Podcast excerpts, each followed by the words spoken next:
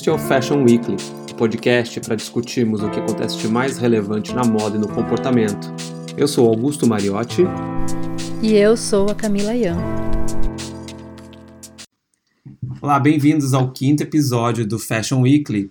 E nesse episódio a gente vai conversar com um convidado mais do que especial é, para falar de um tema bem interessante, que é como que a moda pode avançar em tempos de infinitas referências. E a gente convidou nada mais nada menos que um dos estilistas brasileiros mais originais, o Alexandre Kovic, que está com a Cami lá em São Paulo. Tudo bem, Cami? Tudo bem, Ale? Tudo bom, Augusto? A gente está aqui em São Paulo com o Alexandre, a gente está há algum, algum tempo tentando marcar com ele e hoje deu super certo. A gente tem aqui uma conversa é, bem importante, porque é um assunto que, temporada após temporada, ele não, ele não sai de, de pauta, né? E aí, Ale? Obrigado pelo convite. É, faz tempo que eu não falo sobre esse assunto, porque para mim esse assunto ele ele nem nem não estava mais em discussão, né?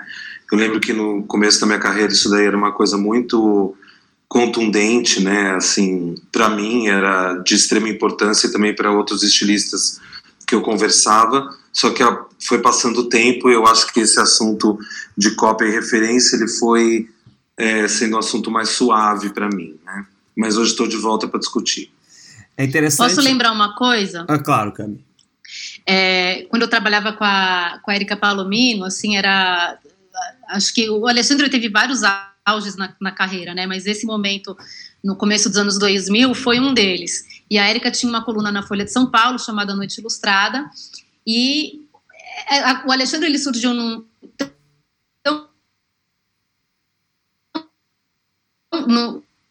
então, entrava muito assunto, né? A novidade, o universo dele. Tudo.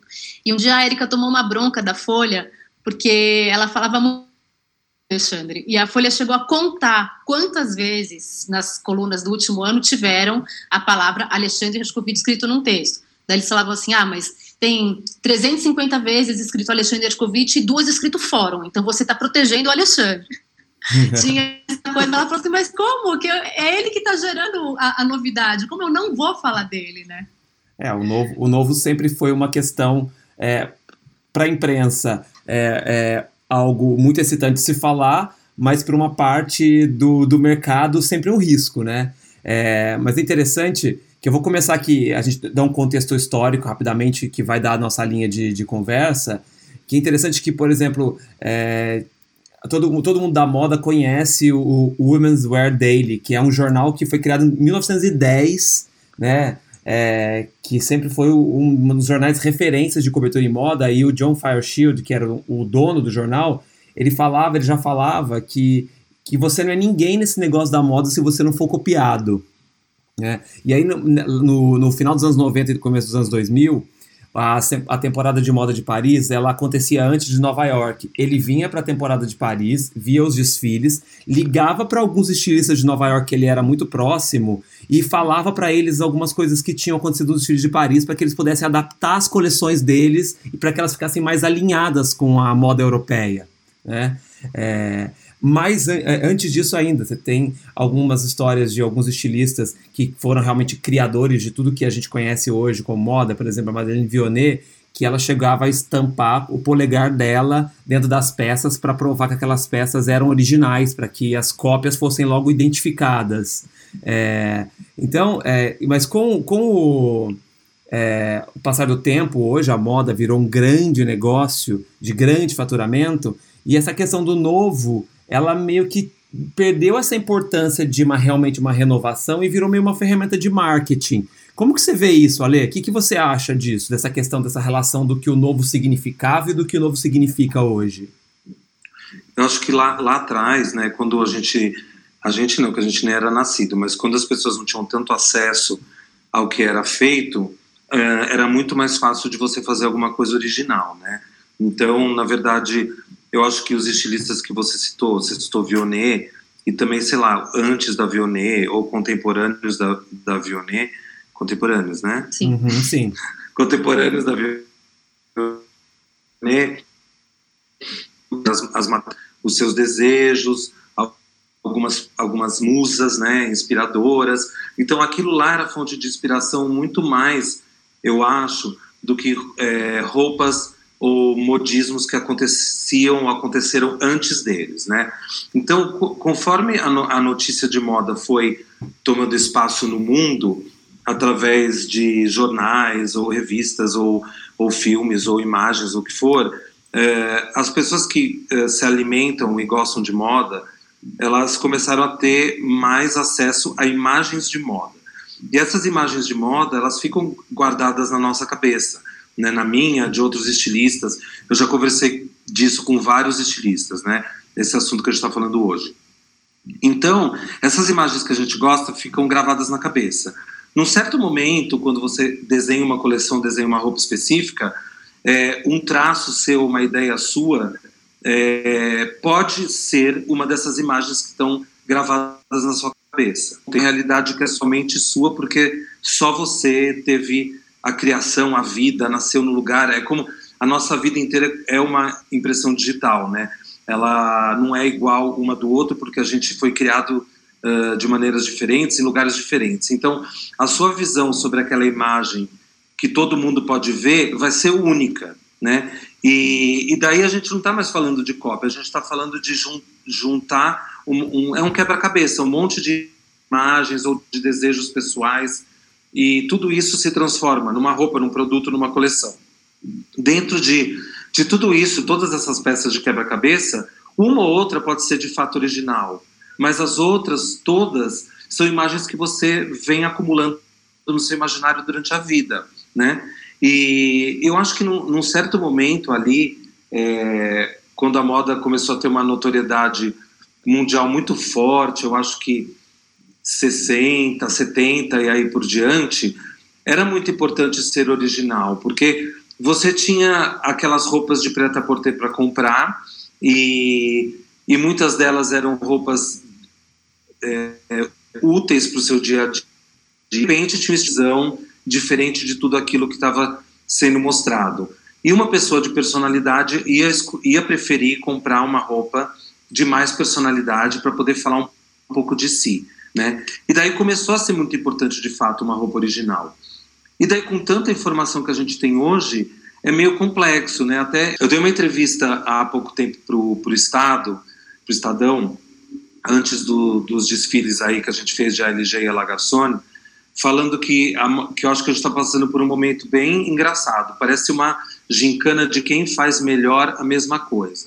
Então, assim, ugly shoes, né? Vamos pegar um exemplo bem latente, né? Uhum. Você tem o ugly shoes de todas as marcas do mundo. Você não tem só o, o, o, primeiro que teve a visão do ugly shoes, que foi a marca Balenciaga, né? Você tem ali é, que, que, que na verdade não é que ele teve a visão de colocar na moda, porque a inspiração já estava na rua, né? Sim. Daqueles homens ou mulheres que usam um calçado maior que o pé e que fica uma proporção gigantalizada e tudo mais. Então ele fez o primeiro ugly shoes industrialmente, né? E daí hoje passou nos ou três anos disso tudo, você tem ugly shoes de todas as marcas, inclusive da própria Balenciaga, né? Você tem ugly shoes de Balenciaga a Arezzo, né? Se você quiser. A Zara. E eu, eu a Zara, né? Então eu não ve, eu não tô mais vendo isso como cópia, né? Eu tô vendo isso como uma gincana de quem faz melhor. E quem faz melhor é quem faz melhor para o seu público, né? Então se você tem o Ugly Shoes mais caro, né? Que pode, eu nem sei se é, é da marca Balenciaga, mas você pode ter a mesma estética comprada na Zara, entende? Então é, é isso que está acontecendo. Eu, eu é de falta de originalidade, mas eu acho que as, as marcas elas estão não estão deixando uh, de aproveitar nenhum modismo que possa ser comercial, né? Então assim todo mundo tem o ugly shoes, então eu estou perdendo dinheiro e não ter o meu ugly shoes é para o meu público. Então é isso mais ou menos que está acontecendo na minha visão.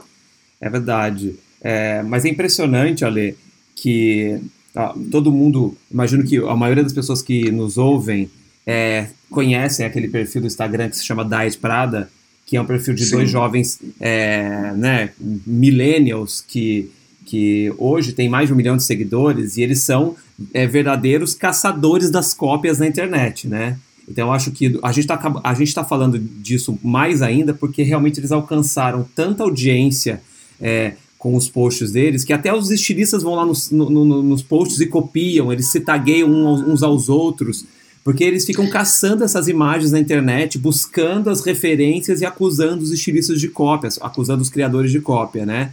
Fora e... que eles já têm um exército online que fica trazendo essas coisas para eles. Né, exato, né, exato. De toda uma geração que realmente não viveu necessariamente é, é, a moda que eles estão que, que, eles estão usando como referência, né?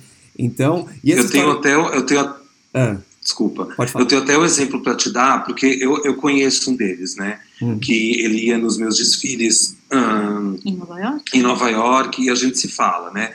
Um dia ele postou uma uma uma roupa e ele já não lembro, tá? Ele postou uma roupa e a cópia dessa roupa. Só que é, na minha cabeça tinha uma referência ainda mais antiga de cópia dessa roupa e eu mandei para ele que era uma roupa do uma coleção do Júnior Watanabe. Ele falou assim: "Obrigado, você tem toda a razão, mas eu não vou postar porque essa geração não sabe quem ele é". Nossa. Uau. É. Então você imagina, na verdade, uhum. assim, é, ele tá, ele, ele atinge, acho que todos os, todas as idades, mas muito agora bem jovens e e daí quando quando quando quando eu vejo uma cópia que eu detecto que é muito mais antiga, que é dos anos 80, 90, uhum. 70, não interessa para ele mostrar essa origem dessa cópia quando é muito lá para trás. Isso é interessantíssimo, Ali, porque eu vou, eu vou pular para um ponto que eu ia chegar mais adiante, porque você já, já linkou. Porque, por exemplo, vamos falar aqui é, exatamente, por exemplo, do Virgil Abloh, que é um, um, designer, ele na verdade é um, é, um, é um arquiteto de formação, que hoje é o estilista do, da Louis Vuitton masculino, e, e, o Virgil é um cara que pega milhares de referências e faz um mashup das referências todas e cria os produtos dele, da, da Off-White, enfim, agora para Louis Vuitton. E ele é sempre muito acusado pelo, pelo, pela, pela turma do Diet Prada é, das cópias que ele faz. E, e, é muito interessante porque uma das referências é, do Virgil é o Margiela, né? É, é muito possível você ver vários códigos do Margiela nas coisas que ele faz, mas é interessantíssimo porque é, talvez uma, um dos resultados do que o Virgil faz é justamente revelar e fazer com que essa geração descubra quem foi o Margela, né? É, isso, é, isso, isso, também talvez tenha algum valor, talvez seja, seja, seja, seja, seja bom de alguma forma, não?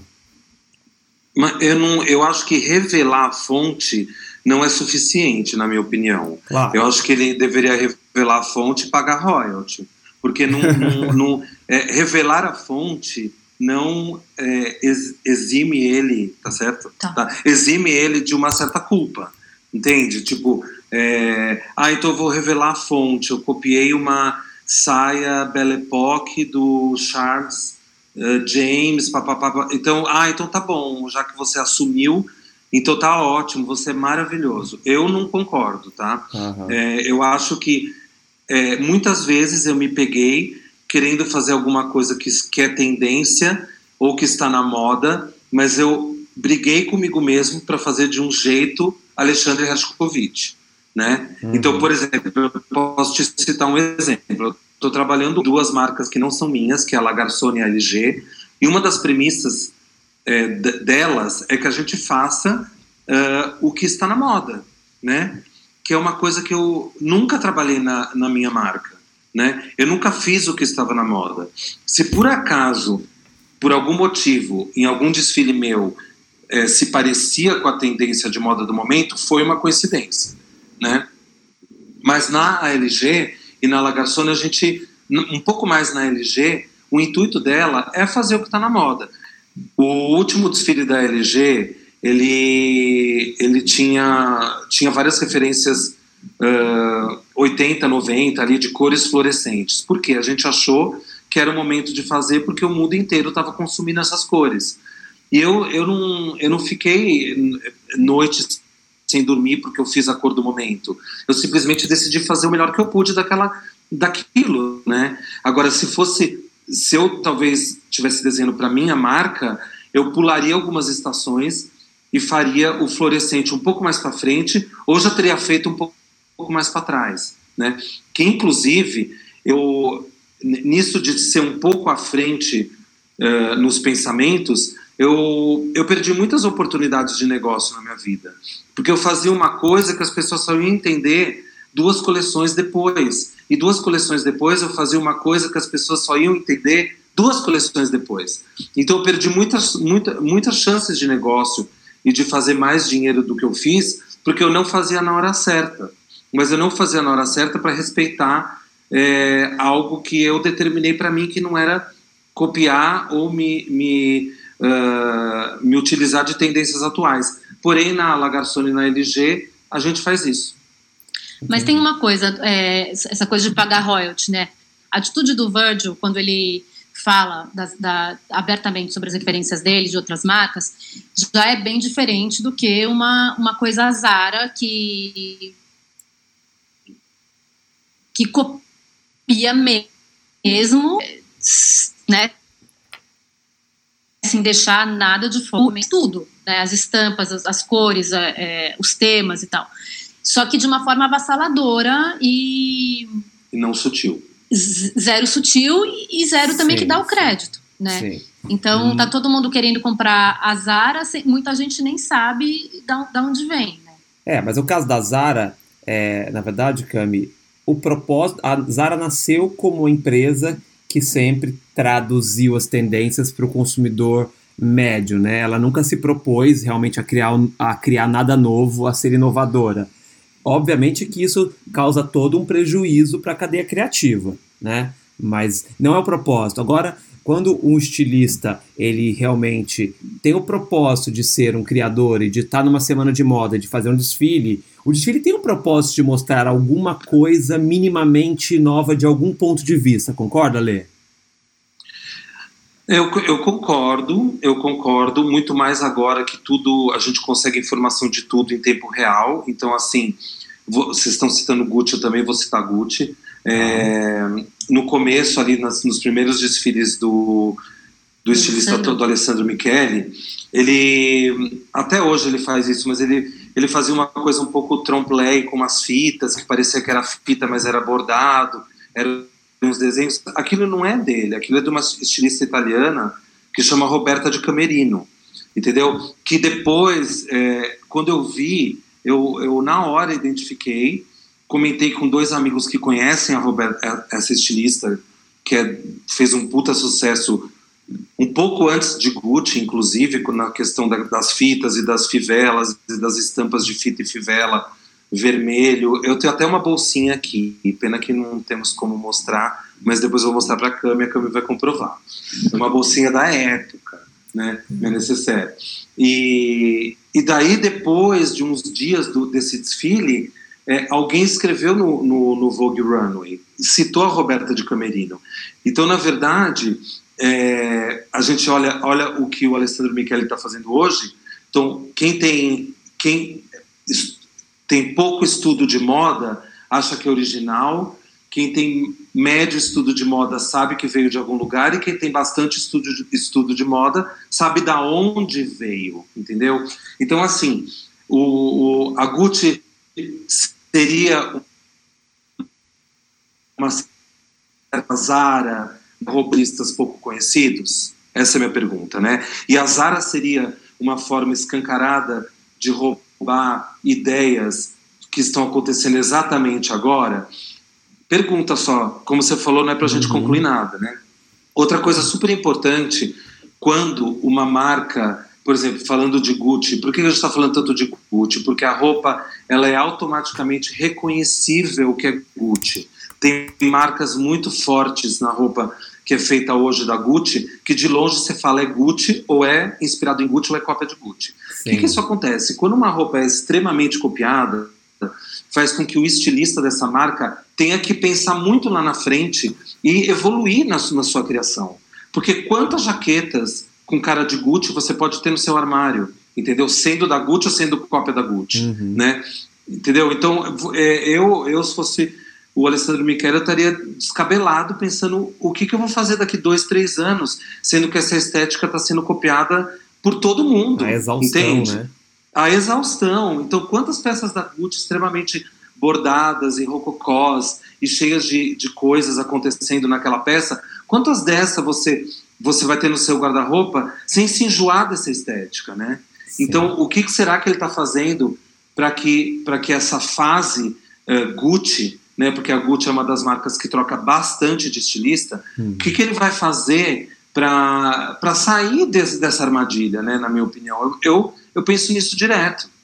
Talvez a questão hoje com esses novos criadores, o Bird, é mais não como você traz, não quanto de originalidade que você traz, mas a forma como você junta todas as referências e, e, transforma numa, numa coleção ou numa ideia. É mais ou menos isso. É, eu acho assim, por exemplo, quando se você pega, eh, na verdade, no caso da Gucci é um, é um conjunto, né? É o desfile, é a loja, é o look e é, são as peças em separado dentro do look. Tudo significa ali, né? Quer dizer, se você tira de um look um lenço, ele é Gucci. Se você tira uma meia e deixa ela sozinha num fundo branco, é Gucci. Você vê Gucci assim em qualquer detalhe da roupa, né? Então isso é um puto de coerência e de tudo mais. A questão, é, o que a Cami falou é muito interessante. É como é, unir todas essas referências, já que a gente já está se acostumando que todo mundo está trabalhando com referência né? Sim. Desde Gucci até Zara, todo mundo tá, a LG, todo mundo está trabalhando com referência. Então, na verdade, é como juntar uh, o imaginário de cada um para que fique com referência e original.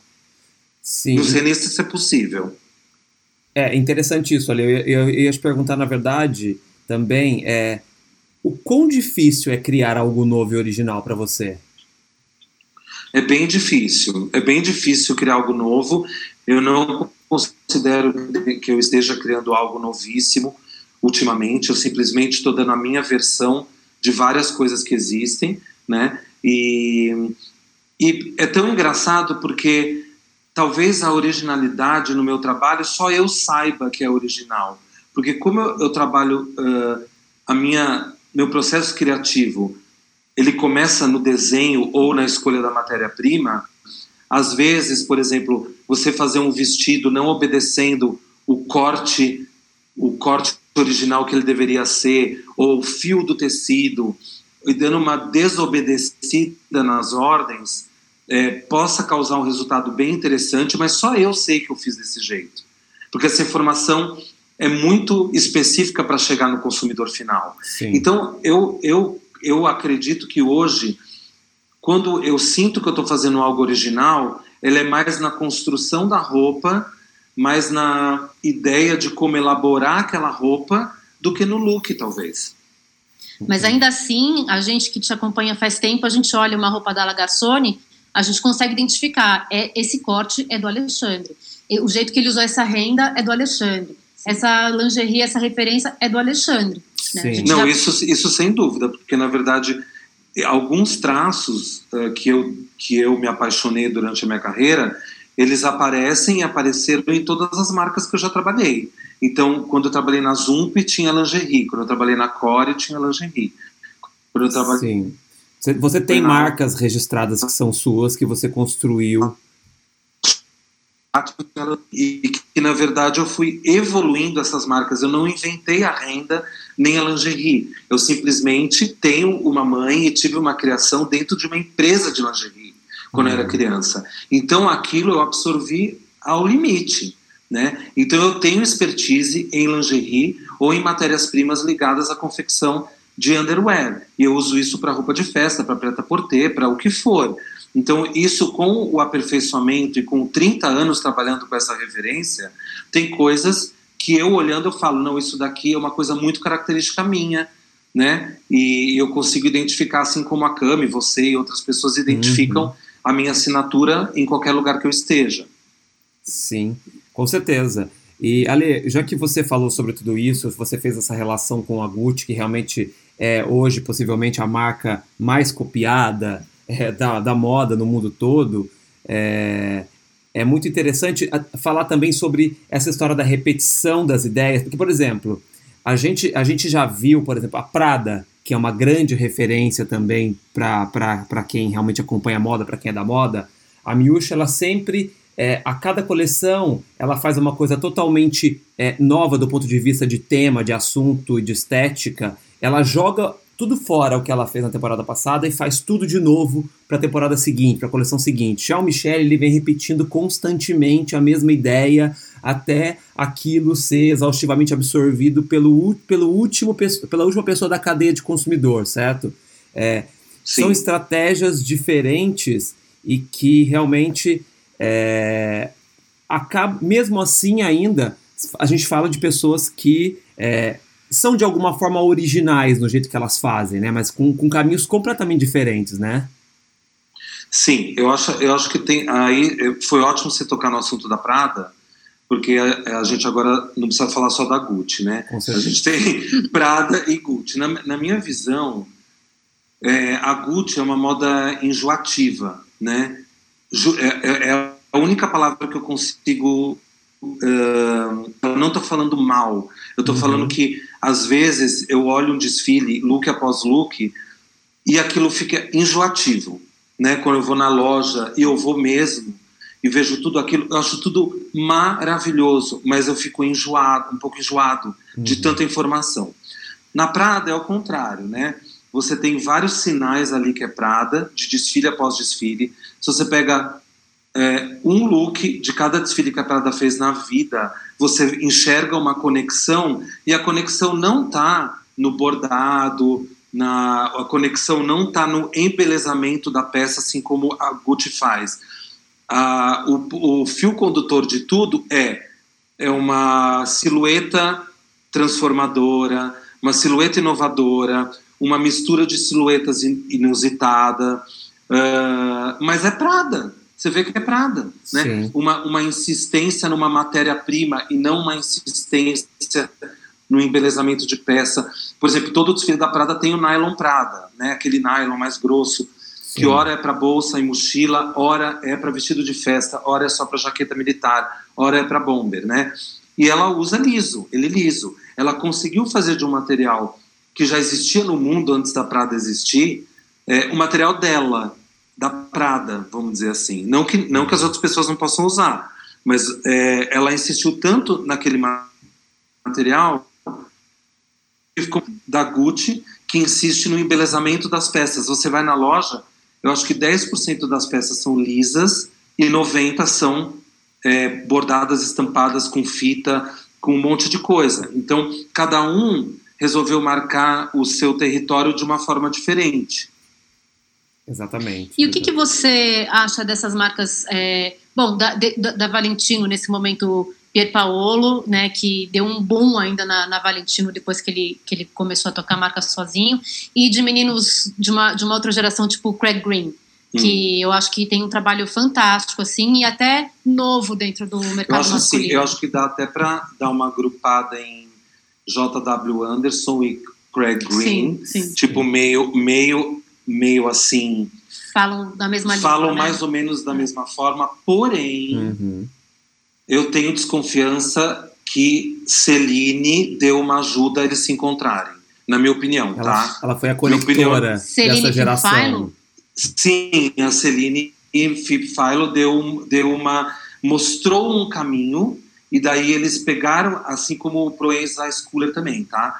Então acho que Celine mostrou um caminho e cada um fez do seu jeito, tá? Na minha opinião, posso estar enganado, estamos aqui, estamos aqui numa conversa eu nós três, ninguém vai ouvir. Eu, né? acho, eu acho que faz sentido. Será, você, bom que a gente aí falou da FIB, será que a FIB talvez tenha sido a, a, a estilista mais original dos tempos recentes? É, se ela não foi a mais original, ela foi a mais corajosa em, em promover algumas silhuetas para um certo tipo de mulher e não para todas as mulheres. A, a, roupa dela não é para todo mundo. É, quer dizer, é, não ninguém faz ruim. uma roupa para é, todo mundo. Não, também, todo mundo né? pode ir lá e comprar. Eu, posso, claro. eu quase uma vez comprei um casaco para mim, nem tem roupa de homem, nem tinha na loja roupa de homem.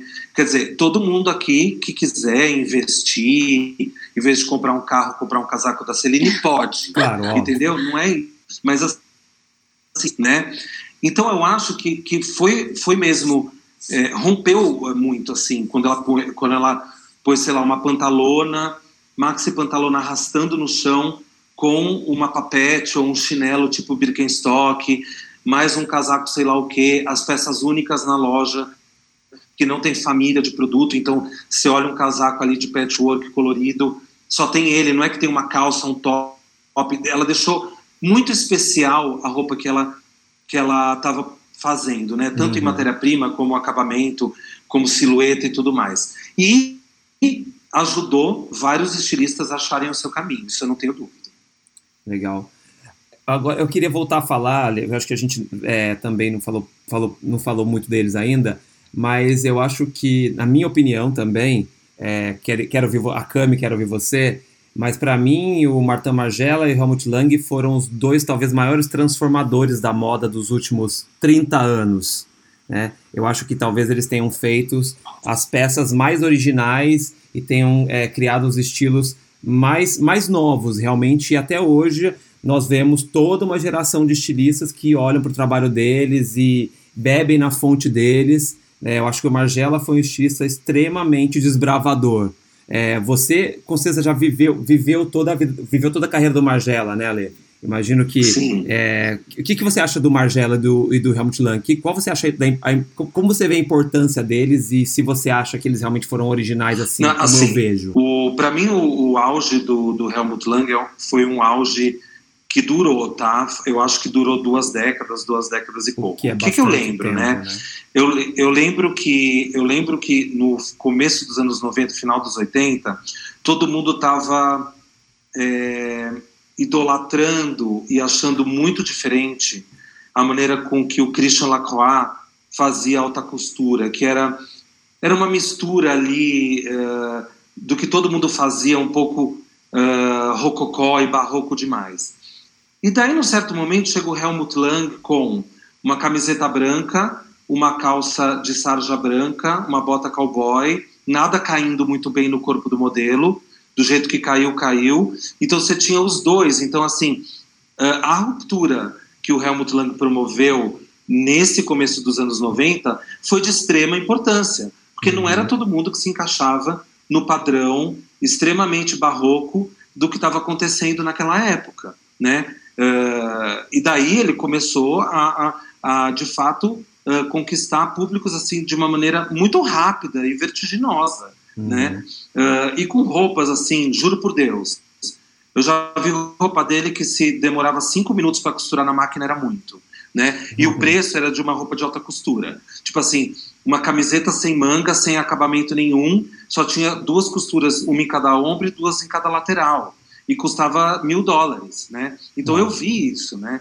E todo mundo comprando essa, essa camiseta que demorou cinco minutos na máquina, né? Quer dizer, a gente não estava comprando uma camiseta, a gente estava comprando uma estética, né? Estava comprando outra coisa, não era uma roupa. A gente estava comprando uma fala, estava comprando um berro, estava comprando um chega, qualquer coisa Nossa, do gênero, entendeu? Fiquei até arrepiado. Fiquei até arrepiado é verdade, com isso também. Fiquei arrepiado com isso também, é verdade. Nossa, incrível. Tava, não, tava, não tava comprando a roupa. Então ele influenciou, influencia até hoje, tá? Influencia quando você quando eu desenho alguma coisa assim, nossa, tá tão Helmut Lang. Penso pra mim, eu não comento com ninguém, né? Uhum. Mas eu falo, não, tudo bem, né? É uma camiseta sem nada. Quer dizer, ele, ele trouxe o banal pra passarela, né? Quer dizer, é a calça jeans, a bota cowboy, socada uhum. lá embaixo, o jeans, né, sem barra é, o, o refletivo, a roupa 100% refletiva. Na passarela ele foi o primeiro a fazer e hoje todo mundo está fazendo. Hoje, né? Mas já tiveram várias vezes do refletivo, né? Sim. E, mas hoje a gente também está fazendo coisa refletiva e roupa inteira refletiva. Mas se você for lá atrás, ele fez. Ele pegou o material e fez. O Margiela é um caso à parte. Ele é um gênio de verdade. Ele, uhum. a Rei Kawakubo, Assim, é, é difícil, claro. né? Não, acho que não cabe numa mão, tá? É. Mas o Margiela, o negócio dele é o pensamento da roupa, né? Muito mais do que a costura, é, é, é o pensamento da roupa, dos objetos que ele faz, o que ele fez, as ideias de desfile, as ideias de como apresentar a roupa, a simplicidade. É, é uma roupa é muito bem humorada, ela pode não ter cara de uma roupa bem humorada, não tem nada a ver com mosquito, tá? Bem bom humor. É uma roupa que te faz pensar. é uma roupa é, é, é, que te desafia mesmo. E é muito além da moda também.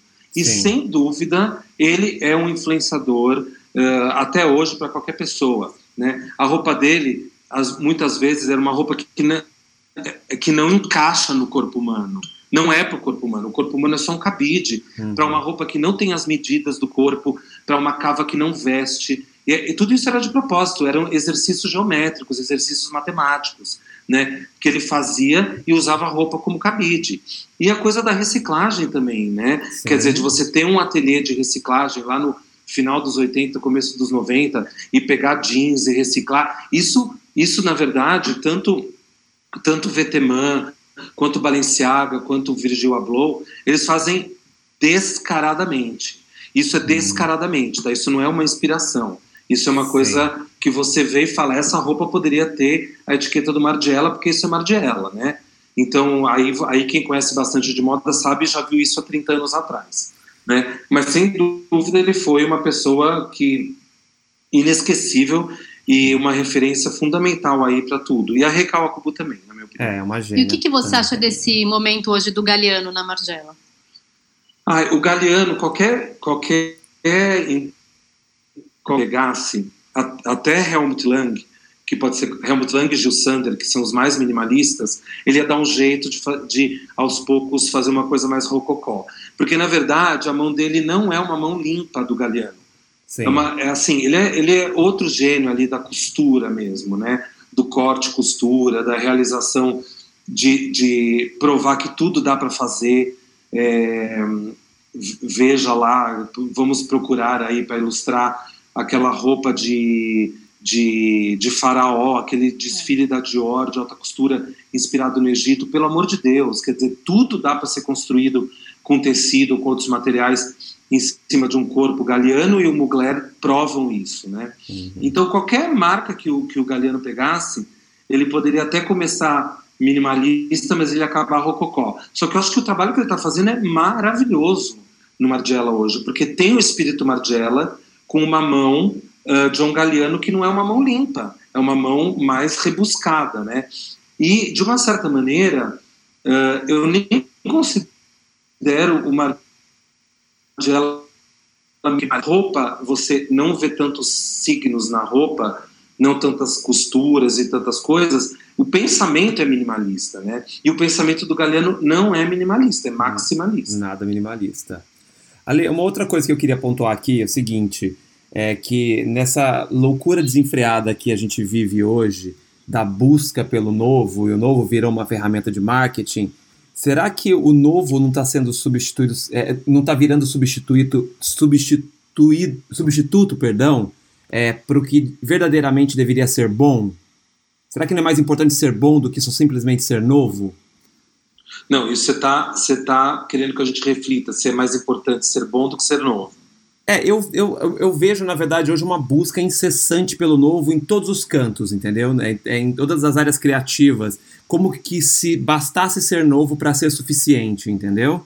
É, não, mas talvez, não, acho que... talvez ser bom seja tão importante quanto ser novo ou talvez melhor, não? Não, ser bom e ser especialista no que faz é melhor do que ser novo, né? Então é muito uhum. melhor você é, fazer um bom casaco que vá durar muito tempo, não fazer uma feita e Sim. que você vai enjoar. A gente está falando de atemporalidade hoje, né? Sim. Porque você tem aí, é, você pode comprar um monte de roupa barata que, que, que, que seja influenciado pela Gucci, pela não sei quem, todo todo mundo, ou você vai comprar uma roupa que você vai repetir várias vezes, ela vai demorar para envelhecer, que você pagou caro, foi um investimento. Então, na verdade, tem um movimento contrário, né? Um movimento das pessoas que estão preferindo comprar uma coisa que vá melhor e que vá durar um pouco mais do que comprar uma roupa ou um objeto ou qualquer coisa que vá morrer logo, né? E que te deixe na moda durante cinco minutos, mas te deixe na mão o resto da vida né? Então eu prefiro não estar na moda cinco minutos e estar garantido com um bom casaco de inverno por uns 10 anos. Com certeza. É... E vamos, podemos puxar a conversa aqui para o Brasil, Sim, a gente falou muito desses, desses designers é, internacionais. Olha aí. Ale, você tem, tem, acompanhado aqui essa geração de estilistas novos que está que tá começando a entrar no mercado? Sim, não, eu tenho. Na verdade, uh, eu, o que eu sinto que mesmo os estilistas novos, eles já estão começando as suas marcas e suas carreiras em cima de coisas que já existem por aí, tá? A maioria, não todos, tá? Tem alguns bastante originais e que na minha cabeça, uh, dependendo de como for a estratégia de crescimento da marca e do próprio estilista, podem virar estilistas muito originais e que tenham produtos aí espalhados e com bastante originalidade, mas a maioria já está nascendo com referência, na minha opinião. Tem algum nome desses novos originais que você pode citar? O, o eu acho ele bem original, por exemplo. Tá? Eu uhum. acho que ele, ele faz uma roupa e tem umas influências assim bem específicas e que assim eu se eu fosse estilista da marca dele eu, te, eu tenho em cima do universo dele, entendeu? Só que eu não sou, né? Então, é, eu não sou e nem me aproprio do universo dele, tá? Então, assim, eu acho que, que é assim que se faz. Quando você começa o trabalho, começa uma marca, você tem que fazer aquilo que você acredita sem restrição e, e com muita coragem. Porque daí você vai criar uma marca forte, vai, vai ter o branding da sua marca, né? Pode se falar assim, vai ser uma coisa que vai ficar e você vai amadurecendo, querendo fazer uma roupa melhor, querendo fazer uma roupa para mais pessoas, querendo se adequar, querendo ganhar dinheiro. Ganhar dinheiro não é uma vergonha, tá? É, com, não é vergonha ganhar dinheiro com aquilo que você sabe fazer ou tudo mais. Então eu, eu vejo eu vejo um grande caminho aí pela frente. Tem outros também, eu, que, eu teria que lembrar, né? Mas tem vários que, que são bons estilistas, mas que já nasceram com referências já nasceram no tempo das referências e não conseguem escapar delas, né? Porque é uma dificuldade. É. Você, é, é, é como não olhar né, para as coisas hoje? As coisas estão sendo colocadas na nossa, na nossa cara a todo, a todo segundo, né? É, não, o problema não é? não é não olhar, né? Na verdade, olhar é ótimo, né?